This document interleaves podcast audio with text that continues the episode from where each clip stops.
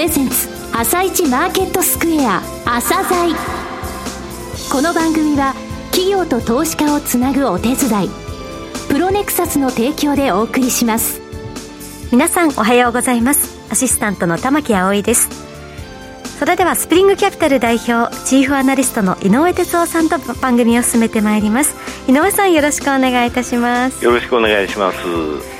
さて今日は先日からお送りしております新企画の第7弾として、はい、カタリスト投資顧問代表取締役社長チーフポートフォリオマネージャーの平野太郎さんに井上さんがインタビューされたんですね。ね。カタリスト投資顧問、この平野さんと、はい、あとマネックスの松本大さん、はい、それからイェスパー・コール、もうそうそうたるメンバーの投資顧問会社なんですよ。えー、で、えー、ファンドの中にね、マネックスアクティビストファンドってありまして、はい。アクティビスト、昨日ね、東芝の株主総会でも話題になってましたけれども、はい、非常にエキセントリックな名前をつけた、あえてつけた理由も含めてですね、はい、お聞きください。はい。それでは、朝鮮今日の一社です。朝鮮今日の一社。朝鮮の新企画、運用会社に聞くですが、本日はカタリスト投資顧問さんをご紹介いたします。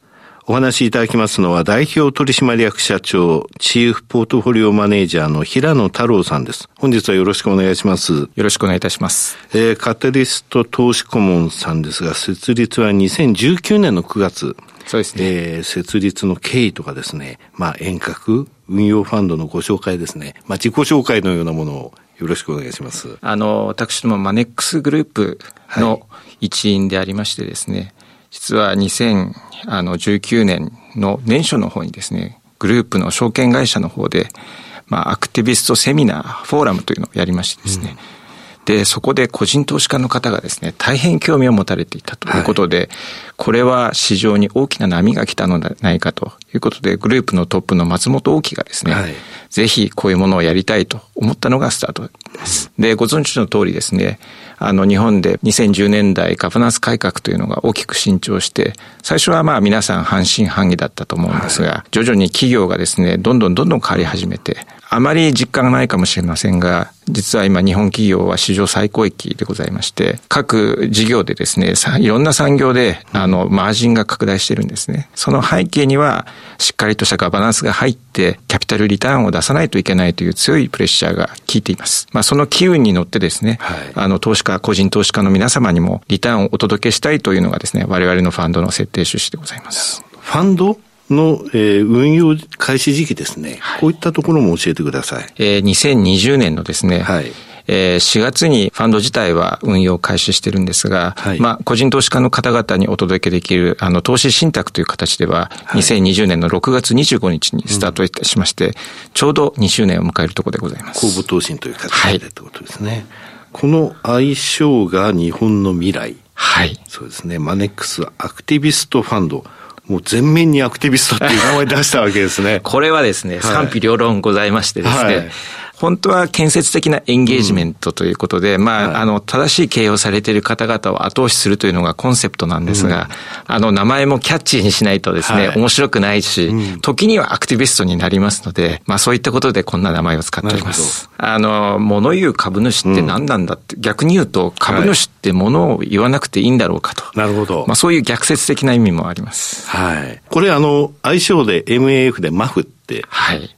言われてますよね。これが代表的なファンドだというふうに考えていい、おっしゃる通りですね。はい。はい。これあの、販売会社とかの運用資産残高、まあ、マザーファンドベースでもう結構ですけども、教えていただけますか？5月末時点でですね、はい、あの、マザーファンドで190億に達しております。はい。で、そのうち公募投信が153億になっております。うん、なるほど。これあの、販売会社さんっていうのは何社ぐらい？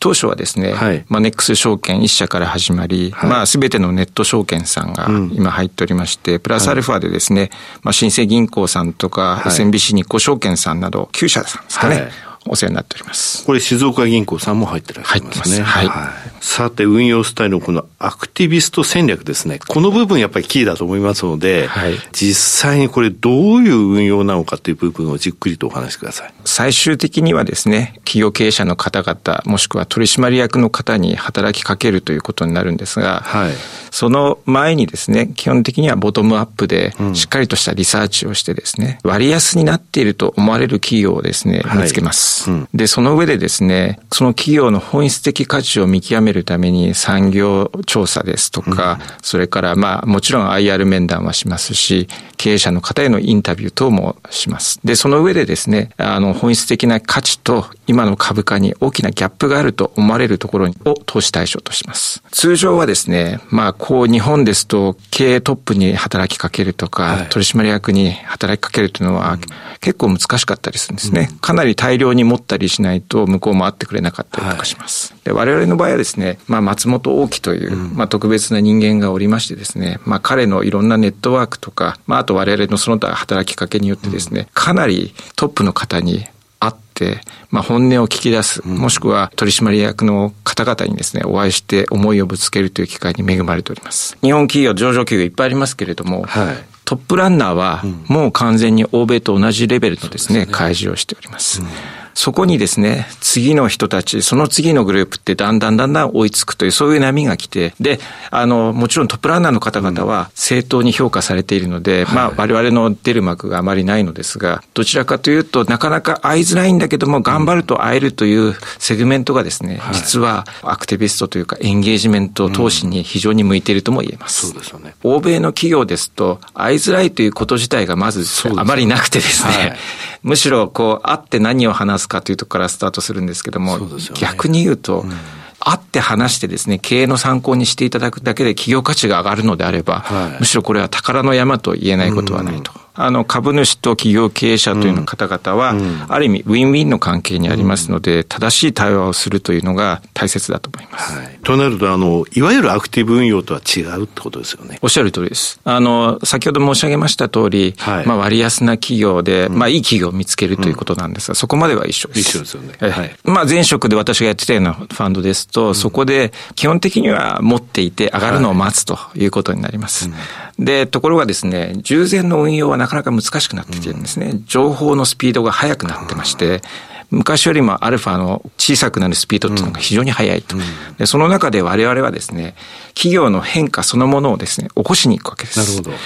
アルファの源泉を自らが働きかけて作ると。うん例えばあの指数のパフォーマンスがこれぐらいですと。それを何パーセント上回ってます。ここの部分アルファっていうふうに言われますけども、そこの要因があるんであれば、その要因をきちんとその企業とエンゲージメントすることで作りに行くんだと。おっしゃる通りです。ということですね。今は決算発表になると0.5秒後には株価大きく反応するわけですよ。人間ができるわけないですよね。だからそういうもう AI とかその辺もどんどん入ってきている中で、人間にできることって何か、ラストリゾートは企業に働きかけて、まさに株式のですね、ね経営三角形というのを使って、うん、えー、アルファを作りに行くということが、まあ大事だというふうに考えてます。ね、指数を上回ってるとかね、よくアルファってなんか価格の歪みを取りに行くとか、あと需給でできたそのバランスによるその株価のずれとか、そういったところばっかり注目している、なんかテクニカルな運用スタイルのように思われますけど、全然違うってことですよね。おっしゃる通りです。アルファって作れるんだってことですね。そうですね。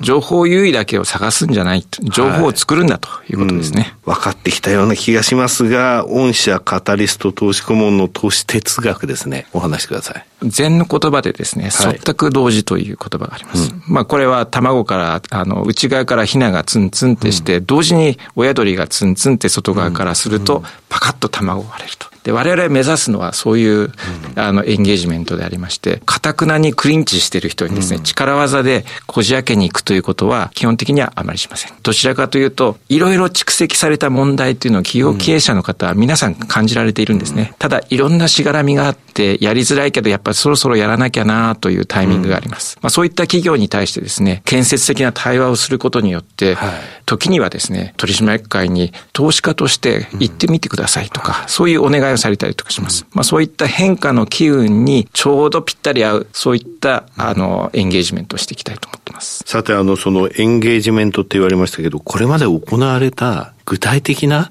マフにおけるエンゲージメント、お話しできる範囲でいいんですけれども。様々なタイプのエンゲージメントを実はやっておりまして、はい、3つだけご紹介したいと思うんですけども、はい、1つは、まあ、ベンチャーキャピタル大手のジャフコさんですね。はい。あの、資本構成の歪みにいろいろお考えされてたときに、まあ、松本大きを筆頭にですね、いろいろお話をさせていただいて、彼らも問題意識を持たれていたので、必要資本っていうのを定義されて、まあ、そのお手伝いをさせていただいたということですね。で、結果的には、あの、大規模なバイバックもされまして、はい、株価もそのタイミングでは非常にいいパフォーマンスになりました。当時のジャフコの社長の方からは、感謝のお言葉まで頂戴しまして、まあ、まさに我々が理想とする、え建設的なエンゲージメント。これはあの資本構成の部分からやっぱり入っていったっていうのが、ジャフコの時の。そうですね。やはりあの過剰資本という問題ありまして、あまりにもベンチャーキャピタルのビジネスがうまくいきすぎていたんですね。苦しい時代もあったんですそうなんです。そうなんです。で、余計保守的になっちゃうんですよね。で、社内の中からそういう声がどうしても出てしまうけれども、まあ、あの、経営陣の方は問題意識を感じられてたと。で、次にご紹介できるのは、まあ、セプテーニホールディングさんという、はい、あの、ネット広告ね、デジタルマーケティングの会社さんで、はい、とても素晴らしい会社で、はい、まあ、産業としてもぐんぐん伸びているんですね。うん、で、あの、電通グループさんの傘下に入られまして、で、ねはい、その中でさらに業績を伸ばされていると。うん、で、ただ、そのポテンシャルはですね、非常に十分に伝わってないかに思われましたので、会社さんとですね、経営企画の方々ですとか、あの、佐藤社長とですね、対話をさせていただきまして、まあ、秘密保持契約とも結んでですね、はい、じっくりと、まあ、どんな発表の仕方がいいのかとか、うん、部分的には経営の方針についてですね、議論させていただきました。こちらもですね、建設的な形で、まあ、佐藤社長からもお言葉をいただけましたし、うん、株価もですね、その後、今年のトップパフォーマーの一つじゃないでしょうかね、うん、このセグメントの。という形で非常に良かったと思います。うん、こういうことだけじゃなくて、時にはですね、三つ目の例なんですけども、日歩さんという、道路舗装のですね、大手さんで、エネオスさんの子会社ですね。はい。あの、我々非常に安いと思って投資してましたが、うん、まあ、案の定去年ですね、TOB がかかって、はい、まあ、完全子会社化ということになったんですが、そこでもちろんリターンは得たんですが、その価格がですね、ちょっと安すぎるかなということで、物を申して、うん、で、レターを書いたりとか、そういうこともしております。うん、企業価値を正当に見てらっしゃいますか？これが企業価値ですか？っていう部分をちゃんとその TOB をかけた人に対して、そうですね。きちんと聞いたっていうことですね。しかもですね、興味深いのは、まあ、海外の投資家の方々、大手のですね、あの、非常に名の知れた方々が、4社も賛同してくださったんですね。はい、さて、この、あの、実際のアクティビスト戦略、リターンですね。はい、えー、ファンドリターンも含めて教えていただければと思います。公募投資におきまして、はい、5月末時点で29%以上のパフォーマンスが設定来出ております。はい、これはあの、設定されたのは2020年の6月ですから、はい、2年弱っていうことですね。そうですね。1年11か月でということですか？はい、29.3%。で、実はですね、はい、まあ、あの、この中には、あの、成功報酬を取るファンドですので、うん、まあ、そこも差し引き後になってしまうんですが、はい、実際はですね、あの、マザーファンドの方では、それを大きく上回るパフォーマンスも出てまして、はい、かなりインデックスを上回るリターンは出ていると自負しております。はいえー、最後になりますが、リスナーまた日本の個人投資家に向けてですね、ぜひメッセージをお願いします。私ども、日本の未来という愛称のファンドをやっております。なぜ日本の未来かというと、日本企業が変わらないと、資本リターンを出さないとですね、この国は良くならないと、うん、そういう思いがこもっております。ぜひ、あの、個人投資家の皆様と一緒にですね、日本企業を変革して、より良い日本を作っていきたいとそう思います。よろしくお願いいたします。えー、松本さん、そしてイエスパーコールさんにもよろしくお伝えください。かしこまりました。えー、本日は平野さんどうもありがとうございました。ありがとうございました。今日の一社、カタリスト投資顧問をご紹介しました。さらに井上さんにお話しいただきます。はい、えー、アクティビストっていう言葉がね、非常にエキセントリックに聞こえると思うんですよね。はい、昨日の東芝の、えー、株主総会もそうでしたけれども、えー、日米ってね、やっぱり投資環境も投資に関する文化も企業文化も全然違うわけなんですよね。こういった中でね、企業価値を向上させるっていう、えー、そういった、えー、題目があるわけで、はい、その中で取るやっぱり施策っていうのも変わってくるわけなんですよね。えー、言われていたアクティビストって結局ね、エンゲージメント、対話なんですよね。そう、ね、いったところの中で、割安株をまず探すって言われましたけど、これ、株価が安いってことになっちゃうわけですよ。はい、というのは、本当はこの本源価値はもっと高いものを持ってるんだと、しかももっと高められると、そういったところをきちんとその、えー、経営陣と話し合って施策を練ってそれで企業価値が大きくなるということなんですよね。うんはい、ですので、あの、この、えー、日本のですね、アクティビスト、そしてエンゲージメントのあり方っていうものをね、はい、えー、このファンドを、えー、これから示していってくれると思いますので、はい、期待したいと思います。はい。今日の一社は、カタリスト投資顧問でした。それでは一旦お知らせです。企業ディスクロージャー IR 実務支援の専門会社プロネクサス。上場企業のおよそ6割2200社をクライアントに持つ。これはアジア証券印刷の時代から信頼と実績を積み重ねてきたからこそ。さらにプロネクサスが目指すのは企業と投資家をつなぎ日本の株式市場を活性化させることです。プロネクサス私たちは個人投資家の皆さんを応援します。企業ディスクロージャー IR 実務支援の専門会社プロネクサス。実は企業情報経済統計データベースも取り扱っているのをご存知でしょうか？膨大なデータの中からハッとする事実を抽出。それをクイズでお届けする新サービスが登場しました。サービス名は問いと答えの頭文字を取って問いこた問いこたで検索。上哲夫今日のストラテジーそれでは井上さん、後半の解説もよろしくお願いいたします。はい、えー、先週ね、えー、この番組の中で、はい、えー、RSI の14日とか25日移動平均乖離とか、そういう単発のね、それぞれのローデータに基づいた5つの5サイン、えー、かぶっちゃった。買いの5サインっていうのが、はい、えー、ダウも日経平均も2日連続で、えー、出ましたと。いうふうに、これ非常に珍しいので、超短期的には一旦そこは打ったものの、はい、えー、ただ、えー、中短期的なサインってものが出ないと大きく上がれませんよというふうに言ってたんですけれども、はい、それがね、RSI14 日、これみんな取ってる、みんな見てるものなんですが、これは5日平均と10日平均、えー、これを足しただけの数字なんですが、これは結構当たるのよ。これがね、ダウが月曜日に底を打って、日経平均も今日の引けで底を打ちそうなのね。だからこれが中短期の、えー、底打ちの一つのサインになるんですけれども、ただじゃあここから大きく、えー、ぐんぐん上昇できるかっていうと、えー、いつも言ってるそのレンジに戻っちゃうと、はい、そのレンジっていうのは5日移動平均乖離、25日移動平均乖離、75日移動平均乖離のね、この3つ足してプラス5%水準が天井、はい、えー、マイナス10%水準が下っていうふうにね、はい、あのこの番組に何度も言ってると、今日の数字言いますとね、日経平均でいうとプラス5%水準が2万7354円。えー、マイナス10%水準は2万5889円。だからかなりね、プラス5%、つまり上の方にありますよってことなんですよね。はい、これを抜けてね、前回上がっていった時は10日連続この5%水準超えたんだけれども、えー、そういうような力強さは今の相場にはないというふうに思ってます。はい、一旦、あの、超短期的な底は打ちましたと。ただ、超中期的な、中短期的なところ、そこは打っても大きくぐんぐん上がるというよりは底が硬いなっていうイメージの相場が続くだけということですね。はい。はい、井上さん、本日もありがとうございました。それでは、リスナーの皆さん、また来週。朝鮮この番組は、企業と投資家をつなぐお手伝い、プロネクサスの提供でお送りしました。